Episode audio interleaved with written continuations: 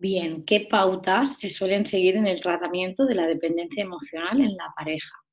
Cuando una persona con dependencia emocional acude a terapia, puede ser consciente de su problemática o no. Entonces, en cualquiera de estas maneras, en líneas generales, habitualmente en terapia se trabajan como ejes fundamentales la regulación emocional o las creencias irracionales.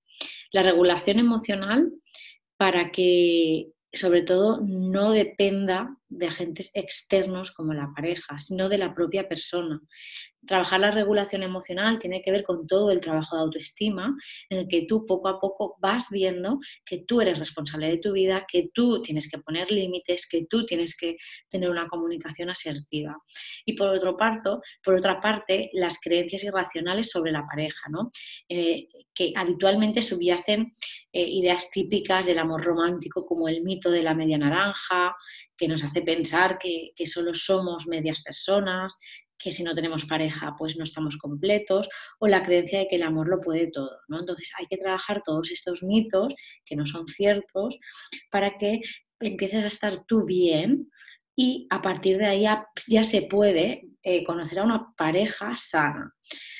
También es necesario trabajar sobre la propia capacidad de recompensarse y generar emociones positivas por ti misma, no dependiendo de tu pareja. Y suele ser necesario que, bueno, que empieces a darte cuenta de, que tú no eres la que hace que le dejen, sino que, realmente tus conductas eh, que están, eh, es decir, tus conductas de buscar siempre esa aprobación que realmente están basadas en un miedo es, son las que hacen que la pareja se deje y que se cumpla esa profecía autocumplida. ¿no? Por esto es muy importante que tú te des cuenta de los patrones de relación que tienes.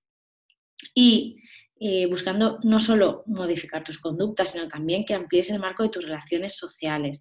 Un ejercicio que tú puedes hacer, que te va a ayudar muchísimo, es escribir todos los días autoafirmaciones en las que tú te digas, eh, sé que soy una persona querible. Sé que son mis miedos y mi pasado los que me están haciendo relacionarme con hombres que no me están tratando bien y que y que además eh, no se comprometen conmigo. Y por eso, como no se comprometen conmigo, yo detecto que eh, es posible que me abandonen. Entonces, en lugar de posicionarte como la abandonada, tienes que darte cuenta, sí, quizás eres tú la que tienes que salir de esa relación porque buscas un mayor nivel de compromiso.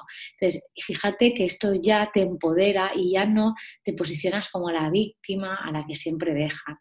Yo sé que esto es difícil, pero eh, lo estás haciendo bien porque estás trabajando con todo el material que te he dejado y al final esto depende de, de ti misma, ¿no? Porque eh, de todo, de todo, de todo se puede salir si tenemos las herramientas adecuadas y queremos. Entonces, te dejo que continúes con, el último módulo donde vas a encontrar más actividades para que tú empieces a trabajar en ti misma.